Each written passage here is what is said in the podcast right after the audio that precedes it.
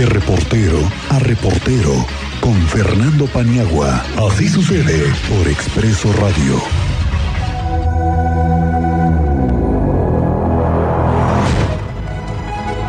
¿Qué onda, maestro Fernando Paniagua? ¿Cómo te va? Muy buenas tardes. Miguel Ángel Álvarez, ¿cómo estás? Muy buenas tardes. Buenas tardes al auditorio, el maestro Cristian. Maestro, bienvenido, buena tarde. Oye, puro maestro aquí, de doble cuchara, ¿no? Oye, maestro. Ojalá, ojalá aprendamos algo, maestro. Ojalá que sí, maestro. No, pero es que hoy sí tenemos que aprender. Es que sí hay que aprender. ¿Qué está pasando? Porque, mm, a ver, tú, Paniagua, que tantos, tantos años en esto, ¿qué estará pasando en la oposición que no se dan cuenta que ya van muy, pero muy retrasados? Mira, a- a- eh, aparte de que tienes toda la razón, eh, eh, de que están, bueno, más que atrasados, están pasmados, pero además no entienden que el mensaje de la población es eh, que no quieren que eh, o que quieren participar, que la ciudadanía quiere sumarse de una manera activa en este proceso de sucesión que se nos acerca rumbo al 2024. Eh, tú recordarás, Miguel, y seguramente la gente del auditorio, que previo a que se definieran estos esquemas que ahorita vamos a pormenorizar y vamos a tratar de desmenuzar, para que la gente lo entienda, que eh, el grupo opositor que primero se llamó eh, Va por México y que ahora eh, transmutó a lo que hoy conocen o ellos definieron como Frente Amplio por México, había hablado de la necesidad imperiosa de que el proceso de selección de quien fuese a competir con la corcholata ganadora, que como tú lo decías, ya está muy adelantada, cualquiera de, las- de, los, de los que sean, cualquiera de los seis, aunque haya dos que no tienen ninguna posibilidad de, de ser realmente los candidatos, cualquiera de ellos eh, tiene por lo menos un año en campaña.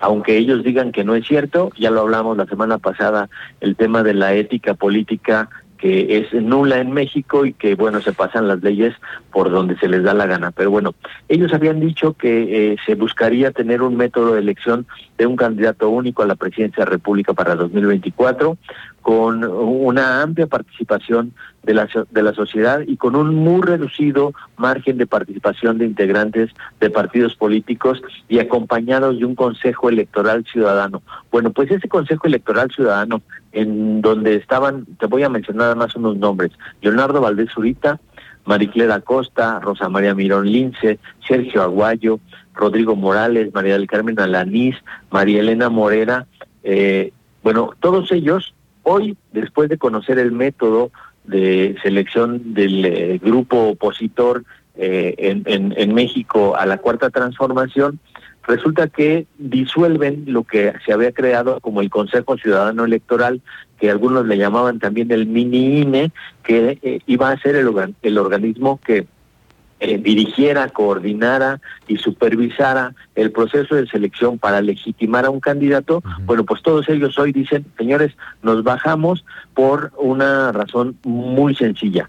No vemos condiciones para que este proceso de selección de candidato sea realmente ciudadano. Y es muy, muy claro, Miguel, los dirigentes de los partidos políticos, ni siquiera los partidos políticos, los militantes, no, los dirigentes de los partidos políticos, PRI, PAN y PRD, tienen cooptado el proceso, este proceso para seleccionar un candidato opositor, y esa cooptación y ese agandalle, por decirle de otra manera, lo único que está haciendo es que está destrozando las muy pocas posibilidades que de por sí tenía un frente amplio opositor si eventualmente se hubiese organizado de manera adecuada. Pero ¿por qué decimos esto y por qué se van estos eh, eh, ciudadanos del mini INE? Mira, vamos por partes. Habían dicho que habría un método de, de un método de consulta de la sociedad civil para que se seleccionara al responsable nacional de construir este Frente Amplio por México. Pero les ponen un techo de 150 mil firmas que deben estar respaldadas por militantes y o simpatizantes de partidos políticos y o por ciudadanos en ese orden. Y entonces con este eh, eh, con esta manera de redactar este punto le cierras la- las posibilidades de participar al ciudadano común, al ciudadano que tiene interés en eh, eh, sumarse y sumarle algo a la, a la a la vida política de México, porque bueno cuando tienes que eh, generar una serie de eh, esquemas de, de recole- recolección de firmas, pues necesitas tener una estructura y esa estructura solamente la tienen los partidos políticos. Luego, dijeron, dicen que ellos van a organizar foros, que habrá un primero un gran evento general, después cinco eventos regionales o foros regionales en los placearán estos, estos candidatos. No hay un número mínimo, se habla hoy de aproximadamente 11 que van a estar en esos foros eh, durante los próximos dos meses. Otro punto es que el PRI, el PAN y el PRD impulsarán un mecanismo uh, con dos ejercicios consultivos, es decir, una encuesta y una, una elección primaria. Pero esa elección primaria tendría que realizarse, Miguel Auditorio, con la, eh, los esquemas organizativos de los mismos partidos políticos. Entonces, una vez eh, eh, que vamos revisando todos estos requisitos, todos estos métodos, todos estos mecanismos, pues vemos que al ciudadano común, a, no sé, a un empresario, quizás a un politólogo, a alguien, tú Miguel, que quizás tengas interés en ser candidato a la presidencia de la República, pues todos estos requisitos cada vez se hacen más complicados eh, eh, el método de participación y eh, lo van cooptando para que nada más quienes están inmersos en el esquema partidista, ya sea de uno u otro partido, realmente tengan oportunidad de participar. Y hoy lo vemos con la lista eh, o, los nombres que se han presentado, no vemos un solo ciudadano, salvo el caso por ahí de un ex dirigente empresarial. Eh, todos los demás son personajes que han hecho, vivido para, por y de la política partidista, Miguel. Entonces, eh, ellos hablan de que el 3 de septiembre va, se va a dar a conocer el nombre de este responsable o este encargado de la construcción del Frente Amplio por México, pero aun cuando eh, pensaron en, vamos a adelantarnos tres días, lo que realmente están haciendo es que están secuestrando un método que debería ser plenamente ciudadano.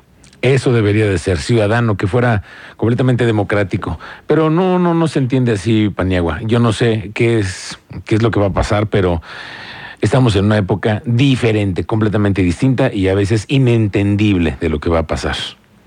Y yo creo que valdría la pena, Miguel, que nosotros como ciudadanos, como, como la sociedad civil, realmente nos empecemos a organizar, es decir, vayamos a, estos procesos eh, micro, es decir, en nuestra comunidad, en nuestra sociedad, en nuestra calle, en nuestra cuadra, en nuestra colonia, empecemos a construir ciudadanía desde ahí.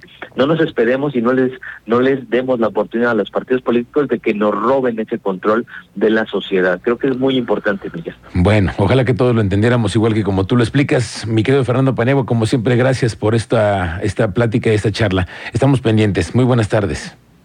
A la orden, Miguel. Buenas tardes. Gracias.